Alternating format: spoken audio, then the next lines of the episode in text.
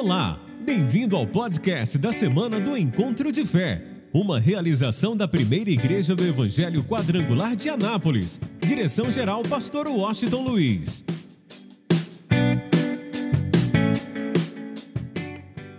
Mas hoje eu quero compartilhar com você Salmos de número 8. Eu quero falar sobre a grandeza de Deus e o valor da humanidade. Salmos de número 8. Quem está pronto para ouvir a voz de Deus, diga amém. amém. Olha o que diz o texto, acharam? Diz o seguinte: Ó Senhor, Senhor nosso, quão admirável é o teu nome em toda a terra, pois pusestes a tua glória sobre os céus, da boca das crianças dos que mamam, tu suscitaste força por causa dos teus adversários, para fazer escalar o inimigo e vingativo. Quando vejo os teus céus, a obra dos teus dedos, a lua e as estrelas que preparastes, que é o homem mortal para que te lembres dele, e o filho do homem para que o visites. Contudo, pouco menor o fizeste do que os anjos.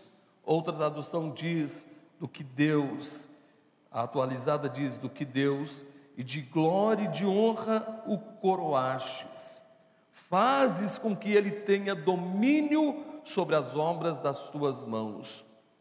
Tudo pusestes debaixo de seus pés, todas as ovelhas e bois, assim como os animais do campo, as aves dos céus e os peixes do mar, e tudo o que passa pelas veredas dos mares. Ó Senhor, Senhor nosso, quão admirável é o teu nome sobre toda a terra. Digam amém. Olha, eu quero que você esteja bem atento. Uma pessoa só experimenta a manifestação da glória de Deus em sua vida. A partir do momento que ele tem uma visão exata da pessoa de Deus, ele sabe quem Deus é, e ele entende e compreende o seu valor.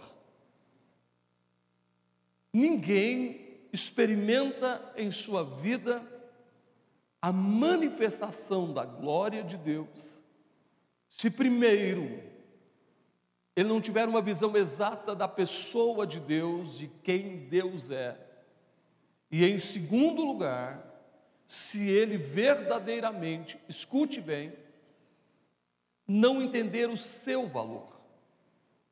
Eu estou aqui hoje para dizer para você que você tem um valor imensurável. Estou aqui para dizer para você que o valor da tua vida não se pode calcular.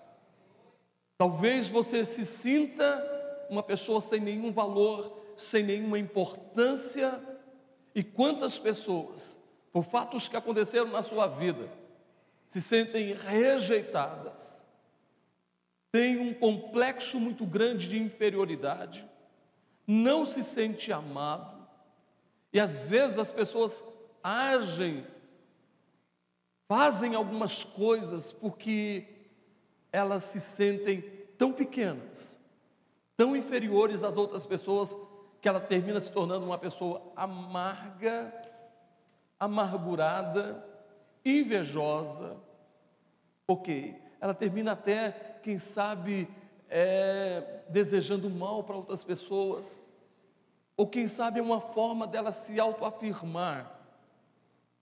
Mas eu quero que você entenda não importa o que falaram a teu respeito, não importa o que os seus pais disseram, sua parentela disse, ou teu marido falou a teu respeito, ou a tua esposa falou a teu respeito, não importa o que o teu patrão falou, ou que as pessoas que trabalham à sua volta falou a seu respeito, eu, quero, eu estou aqui hoje para dizer para você que você tem valor. Você tem um valor incalculável. A partir do momento que você entende isso, você sabe você entende, você compreende por que, que você tem valor.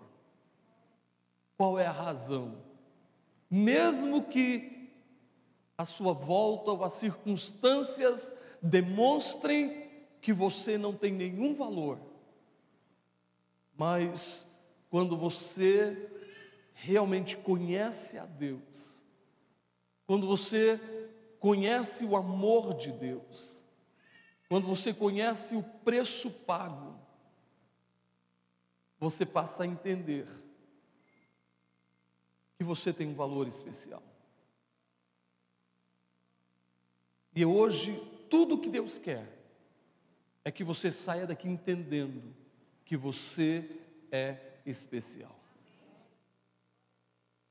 Mas para se tornar uma pessoa realmente que entende isso, que toma posse disso, que vive isso, eu quero que você entenda, quando nós entendemos quem nós somos e o nosso valor, independente das circunstâncias ou do que os outros falam a respeito disso, quando nós entendemos o, realmente o valor que nós temos, nós sabemos que há uma razão específica, o que nós enxergamos, quem Deus é.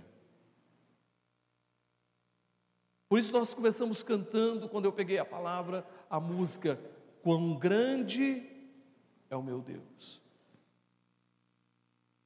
Eu quero que você entenda o grande problema das pessoas é que não conseguem enxergar, não conseguem ver a grandeza de Deus. Não conseguem ver essa grandeza. As pessoas estão muito mais preocupadas em ter uma religião, e as pessoas terminam se adaptando a essa religião. Não é as pessoas se adaptando ao propósito de Deus. Elas se adaptam a uma religião. E você pode observar, por isso que muita gente não tem firmeza, não cria raízes, porque ele quer se adaptar a uma religião não ao propósito de Deus para a sua vida. Então ele vive de um lado para o outro, procurando alguma coisa que venha se encaixar e ele se torne uma pessoa religiosa. E não ao propósito de Deus para a sua existência. Porque eu quero que você entenda e guarde isso em seu coração. Viver o propósito de Deus isso é possível quando nós conhecemos a Deus, requer da gente renúncia. E a coisa é tão interessante, gente, que o próprio Jesus disse: Eu não vim trazer paz, eu vim trazer espada, eu vim trazer divisão. E a divisão começa muitas vezes dentro da própria casa. Porque o esposo ou a esposa, os filhos ou os pais começam a viver o propósito de Deus. E quem está vivendo apenas a uma religião e achou a religião que se adapta ao seu querer, à sua vontade, termina existindo uma divisão dentro dessa casa, dentro dessa família. Mas ouça bem, se nós queremos vencer, tem vencedores aqui? Tem mais que vencedores? Se nós queremos realmente ser felizes de verdade, se nós queremos tomar posse desse valor extraordinário, que é a nossa vida, se nós queremos entender e compreender esse valor de uma forma muito especial, escuta e guarde isso em seu coração. Nós vamos ser como Davi. Davi sabia o que estava dizendo. Porque Davi, como muita gente aqui, sofreu algum tipo de rejeição. Davi, como muita gente aqui, também foi perseguido, invejado. Porque quando Samuel chega à casa de Jessé para ungir o próximo rei de Israel, os sete irmãos estavam alinhadinhos, bonitinhos, arrumadinhos, numa boa, e um moço, o adolescente, o caçula, o menor, estava no campo, ralando, cuidando das ovelhas. Imagina, gente, o menor da família, todo mundo numa boa, e o menor lá no campo, cuidando das ovelhas. E é tão interessante, para você entender isso melhor, que quando Samuel mandou chamar os filhos e foi passando um por um, um por um. O primeiro, Deus disse: Olha, Samuel disse: É esse, Abinadab é esse. Deus disse: Você está enganado. O cara era forte, belo, bonito, todo alinhado, aprumado, bem vestido. Samuel olhou para a aparência e disse: É esse. Ele disse: Está enganado. Você vê pela aparência, mas eu vejo o coração. E passou os, os outros seis. Samuel tinha aprendido a lição e disse: Não é nenhum desses. Aí ele chega para Jessé. Jessé nem se lembrou do filho mais jovem, que estava lá no campo, ralando, enquanto os outros sete estavam numa boa. Ele nem se lembrou. E Samuel pergunta: Espera aí, acabou os seus filhos? Você não tem mais nenhum? Nossa, eu me esqueci. Talvez você seja aquela pessoa que não foi lembrado na sua casa, não foi lembrado na sua família, não foi lembrado no seu trabalho. Talvez você seja como Davi. Mas ouça bem, Davi sabia o que estava falando. O que Deus o pega lá no campo o rejeitado, o improvável, o incapaz, o menos visto ou não visto por ninguém. Deus o pega lá no campo e o unge e o coloca em um trono. Não, acho que você não entendeu. É exatamente isso que Deus quer fazer na tua vida. Eu vou repetir não importa o que você passou ou o que você tem passado, Deus quer te colocar hoje, nesta hora, em um trono. Eu vou mais ainda, Deus quer te colocar em um trono de graça. E para você entender isso melhor, Deus quer te pegar e te colocar em um trono de graça. Em outras palavras, Deus quer te colocar em um trono onde o favor dele então vou trocar a palavra favor por bênçãos sem medidas. Eu vou repetir, onde bênçãos sem medidas já estão determinadas sobre a tua vida de uma forma especial. E eu vou mais ainda, vai muito além do que você pensou, muito além do que você sonhou. Que dia que Davi sonhou em ser rei de Israel. O sonho só começou a existir quando Samuel revelou o sonho. Quando ele recebeu a segunda unção. E depois se concretizou quando ele recebeu a terceira unção em Jerusalém. Eu quero que você entenda. Ele foi surpreendido. Mas como é que ele poderia imaginar que não chegaria apenas ao trono de Israel, mas que ele teria uma promessa, uma promessa sobrenatural, que o trono de Davi nunca estará vazio, porque dele, de Davi, viria, viria o Messias, o Cristo, o enviado, o, o Rei dos Reis, o Senhor dos Senhores. Que dia que Davi pensou nisso? Que dia que ele sonhou com isso? Mas Deus fez isso com Davi, de sua descendência nasceu Cristo, o Rei dos Reis e o Senhor dos Senhores. Alô, eu preciso te falar uma coisa hoje, eu quero que você tome posse, guarda isso em seu coração. Prepara-te, porque Deus já te colocou no trono de graça, e nesse trono de graça Deus vai te surpreender com o que Ele fará em tua vida, mas não apenas em tua vida, mas através da tua vida. Quem recebe, aplauda o Senhor bem forte. Por isso, ninguém mais certo do que Davi para levantar a sua voz e dizer: Ó oh, Senhor, Tu és Senhor.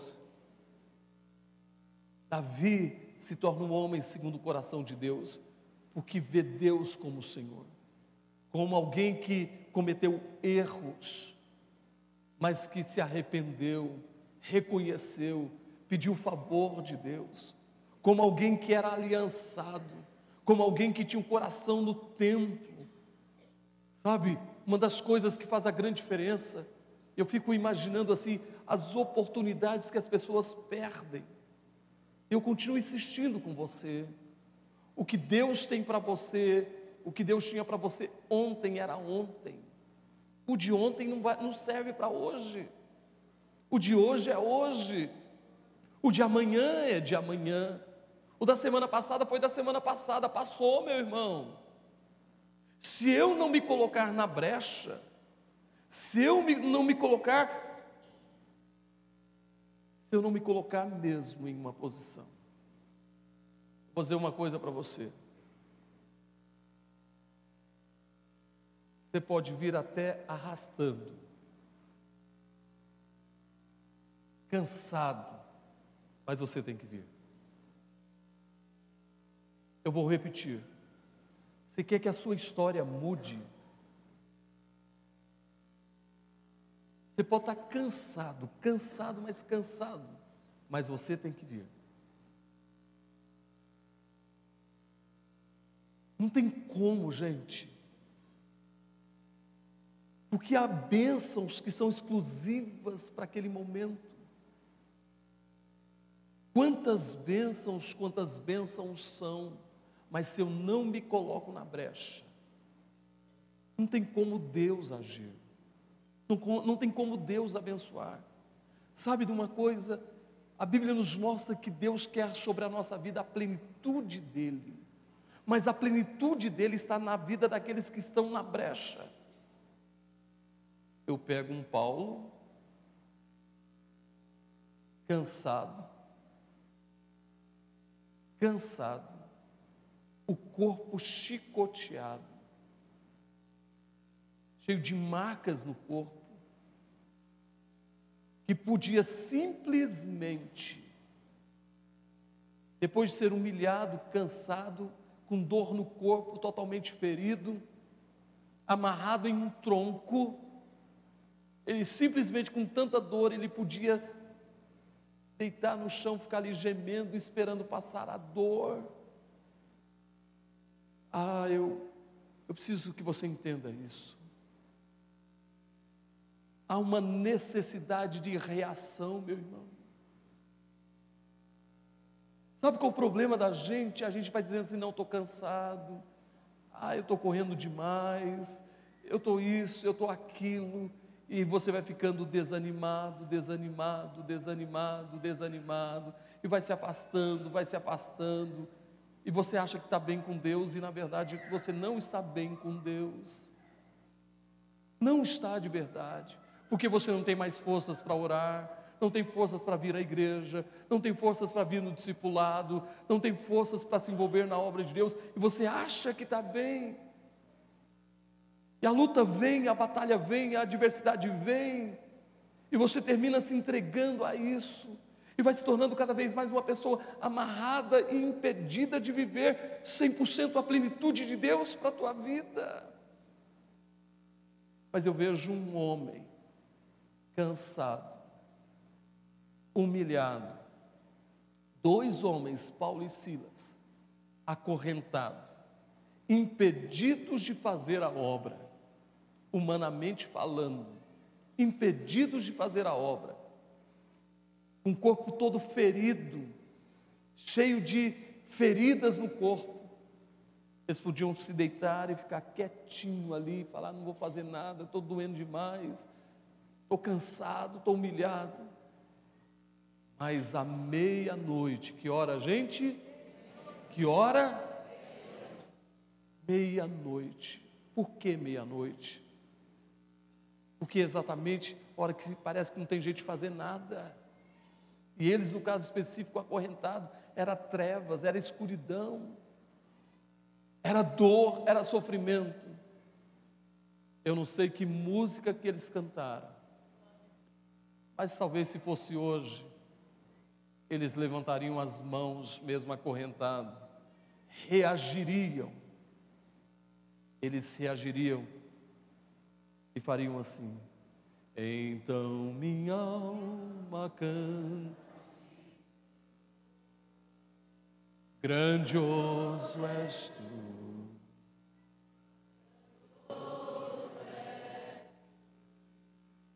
Então minha alma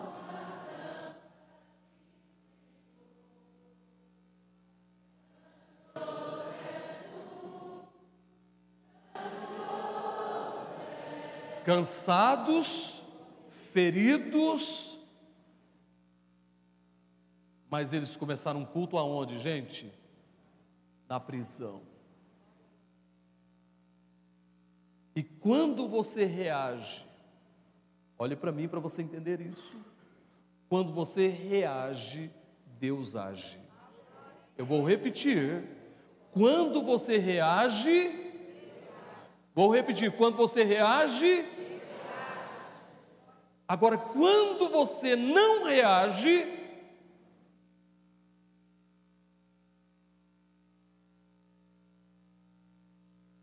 Segunda-feira passada eu perguntei assim: quantos aqui vieram direto do trabalho estão cansados? Correu o dia todo. Você não tem noção, por exemplo, no meu caso, a minha mente, só Deus mesmo, para montar toda uma estrutura dessa convenção do Labareda. E muitas coisas, são muitas coisas para alcançar o estado todo. E às vezes cansado, muito cansado. E eu perguntei para eles assim: quantos de vocês, quantos de vocês vieram direto do trabalho para o discipulado? Muitos levantaram as mãos. Eu vou citar um exemplo só para você entender. Está aqui um casal, o Anderson e a Fernanda. Eles viajam 70 quilômetros para vir ao discipulado. 70 quilômetros. A gente está aqui uma distância tão pequena. Estou te mostrando o que, que eu quero que você entenda. Trabalha o dia todo, vai a Brasília, tem dia que vocês viajam quantos quilômetros? Vai em Brasília, volta, Damolândia, eles mexem com cerâmica. E eles estão presentes. Estou citando um exemplo e, e poderia citar muitos outros. Se eu quero a plenitude de Deus na minha vida, se eu quero que Ele seja o Senhor, Davi diz: Senhor, se eu sou o Senhor, meu irmão, eu nego a mim mesmo, eu me rendo, eu tenho aliança, eu tenho compromisso, eu quero viver o propósito de Deus. Ele diz: Senhor, Senhor nosso, quem quer que Jesus seja o Senhor da tua vida? Quem quer dizer, não vivo eu, mas Cristo vive em mim? Quem quer dizer assim, não faço o que eu quero, mas o que Ele quer? Às vezes a gente não quer, quer ficar em casa assistindo televisão ou descansando, mas não é esse o propósito. Olha para o teu irmão e diga assim: meu irmão, Deus tem algo para a tua vida coisas tremendas para a tua vida. Olha, o que, que o Espírito Santo está dizendo para nós nesta manhã? Que tudo que a gente precisa é se colocar na, na brecha. Davi se colocou na brecha. Paulo e Silas se colocou na brecha. Por que que, meu irmão, não tinha acontecido nada, nada, nada, nada? Se Paulo e Silas ficassem deitadinho ali e não reagissem. Por isso Paulo diz: pegue em tempo e em fora de tempo. Eles reagiram, e quando eles reagiram, o dedo de Deus tocou na prisão. Meu irmão, quando você reage, Deus, o dedo de Deus vem sobre a tua vida, sobre esse problema, sobre essa luta, sobre essa enfermidade, sobre essa dificuldade, sobre essa aflição, sobre essa tribulação. Não importa o que você esteja enfrentando, o dedo de Deus virá. E quando o dedo de Deus vem, meu irmão, a mudança, a transformação, a manifestação da glória dele, a vitória, a paz, a gozo, a alegria, e você, em especial, verá a glória de Deus na tua vida é reagir. É reagir. É viver o propósito. Por isso ele diz: Quão admirável é o teu nome em toda a terra. Sabe, só quem tem uma visão exata de Deus consegue admirar a grandeza de Deus. E a coisa é tão ligada para você entender. Diz que Deus colocou a glória dele sobre os céus. Sabe, eu tenho uma palavra para você e você não pode esquecer disso. Como é que Deus será glorificado, gente? Sabe quando é que Deus é glorificado? Quando a gente está ligado à videira verdadeira que é Jesus. Sabe quando é que Deus é glorificado? Quando a nossa vida começa a produzir o quê? Frutos. Vou dizer uma coisa, escuta bem, quando você ganha alguém para Jesus, a pessoa é um drogado, ou é uma pessoa que está com câncer, ou está com a AIDS, ou está com a família destruída, e você vai lá como um agente de Deus, um agente transformador e você chega lá e fala do amor de Deus, e você abraça essa pessoa, e você cuida dessa pessoa, e essa pessoa tem a sua vida e a sua história mudada. Deus é o que? Deus é glorificado. Aí as pessoas verão o que? A glória de Deus. Eu e você somos as pessoas que Deus vai usar para manifestar o que? A glória dele.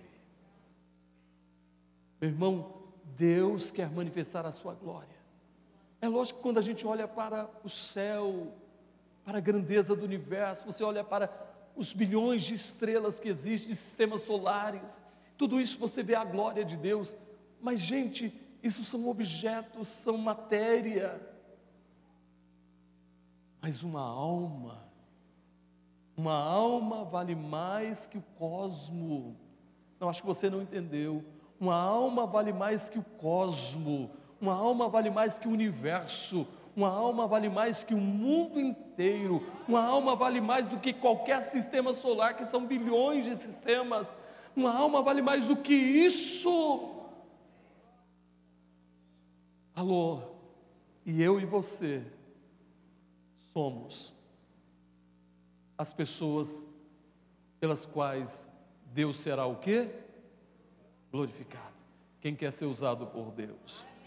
Falando isso com muito amor, para que você saia daqui dizendo: não, eu quero ser esse instrumento, eu quero ser bênção, eu quero produzir frutos, eu quero estar sentado no trono da graça de Deus, eu já estou abençoado. Só os abençoados aqui levanta a sua mão, diga glória a Deus. Só os abençoados, eu já estou abençoado. Ah, pastor, estou enfrentando luta, mas você é um abençoado, meu irmão. Pastor, eu estou doente, mas você é um abençoado, meu irmão. Pastor, eu estou enfrentando um problema, mas você é um abençoado. Sabe por quê? Porque a tua cura, o teu milagre, a tua bênção, a tua vitória já está garantida e determinada na tua vida.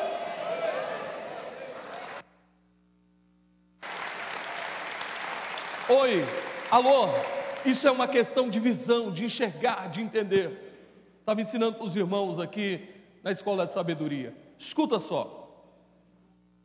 Não peça a Jesus para te curar, ou para curar alguém.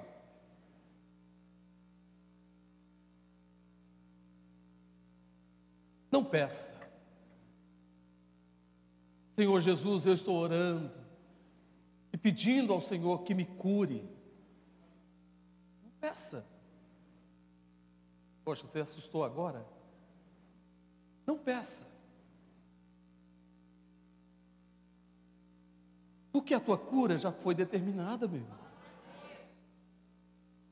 Uma irmã me procurou, eu não sei se ela está aqui. Ela é intercessora, diaconisa. Esse pastor estava tá ali, olha, a mão levantada, com um caroço no seio. E ela foi curada por Jesus. Então não peça para ser curado. A Bíblia diz que pelas chagas de Jesus nós já fomos o quê? Então tua cura já é uma realidade. E Jesus disse: Em meu nome curarão os Então, quando você for orar, você vai dizer: Senhor Jesus, cura essa pessoa. Você vai dizer se enfermidade, se é dor de cabeça, se é dor na coluna, se é um câncer, se é uma infecção, enfermidade. Em nome de Jesus eu te ordeno, sai dessa pessoa. Sai dela. Pronto. Você não precisa nem cebar a cabeça da pessoa. Com licença um pouquinho. Meia hora lá. Senhor, cura, cura, cura, cura, cura, Senhor, abençoa. Meu irmão pôs a mão e disse: Em nome de Jesus, seja curado. Em nome de Jesus, seja abençoado. Em nome de Jesus, eu ordeno doença, vai embora. Amém, amém, amém. Está determinado, pronto e acabou. Nós precisamos entender isso. Por isso você está num trono de graça, de glória, de favor de Deus. Você já está abençoado. Então levanta a tua mão e diga: Eu vou abençoar outras pessoas. Diga bem forte. Ele diz assim: Olha, e é interessante, eu vou usar essa expressão para você entender de uma forma mais clara. Da boca das crianças e dos que mamam, tu suscitaste força para, por causa dos seus adversários e para fazer calar o inimigo e vingativo. Meu irmão, Deus usa os incapazes, Deus usa os, os improváveis, Deus usa o tolo, o fraco, Deus é assim. Ele usa o tolo para confundir o que? Os sábios. O fraco para confundir o que, gente? Deus usa as coisas loucas deste mundo. Onde estão as, as coisas loucas deste mundo? Onde são as coisas loucas deste mundo? Está aqui um, ó. Eu sou. Deus usa as coisas loucas deste mundo Você acha que Deus usa alguém porque alguém é capaz? Deus usa os incapazes. Deus usa os incapazes, os improváveis. Deus pega o improvável Davi. Deus pega o improvável Pedro, pescador falido, que não pescou nada. Deus é assim. Deus é assim. Por isso, o diabo fica furioso, gente. O inimigo fica furioso, porque ele está em cima de uma pessoa, acabando com a pessoa, e Deus vai lá e resgata. E agora é o contrário, meu irmão. Agora é essa pessoa que pisa na cabeça do inimigo, é essa pessoa que pisa na cabeça do diabo, e o diabo que antes pisava nele, não pisa mais. Agora ele tem o poder para pisar serpentes, escorpiões e toda a força do mal. Onde eles estão? Será que eles estão aqui hoje? Será que eles estão aqui hoje, nesta hora? Será que eles estão aqui nesta manhã? Quem quer que Deus te use, levante as duas mãos e aplauda a Ele de toda a tua vida, de todo o teu coração. Vamos mais ainda, e eu vou encerrar agora. Ele diz assim: Olha, quando, eu olho para tudo, no universo, o céu, as estrelas, tudo que o Senhor fez, tudo que o Senhor preparou, Senhor, olha o que, que Davi disse. Quando eu olho para tudo isso, eu pergunto: o que é o homem mortal para que te lembre, lembres dele?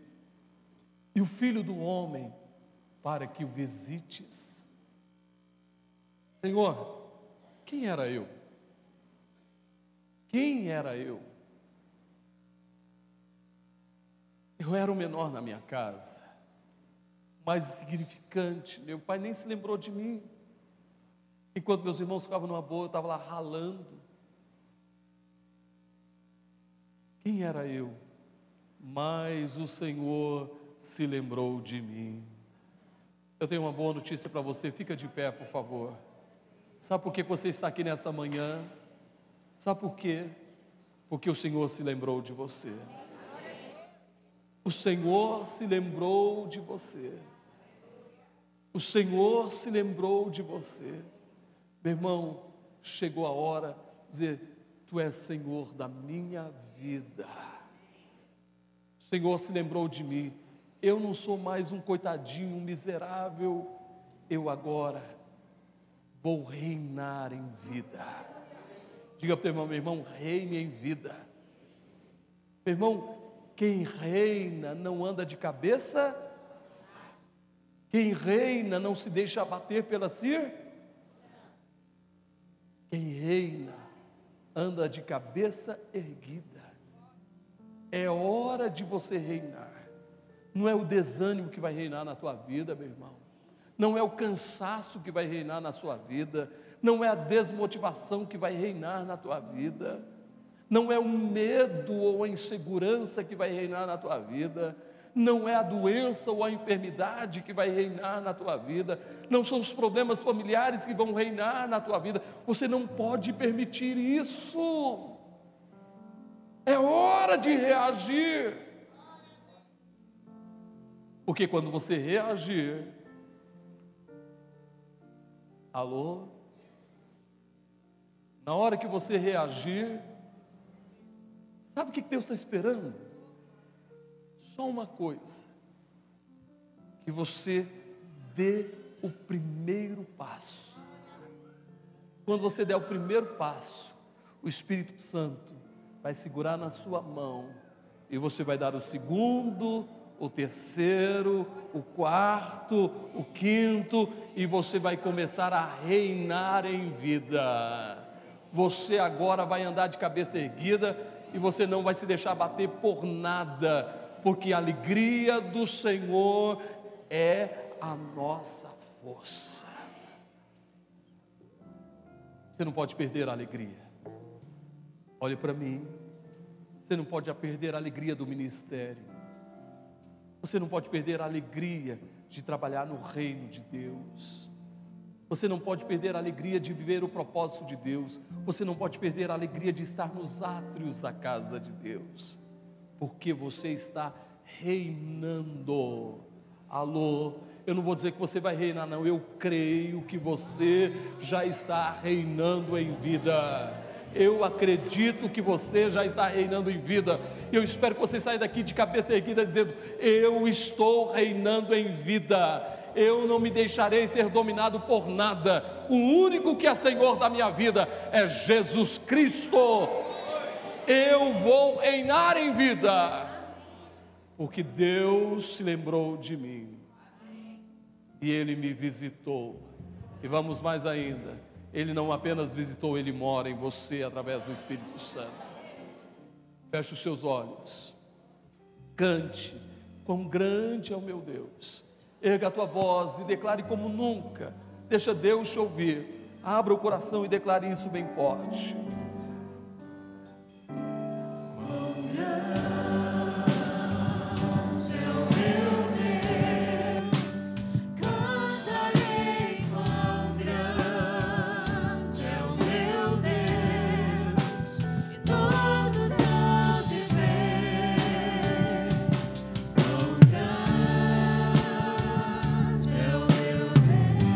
Atenção agora.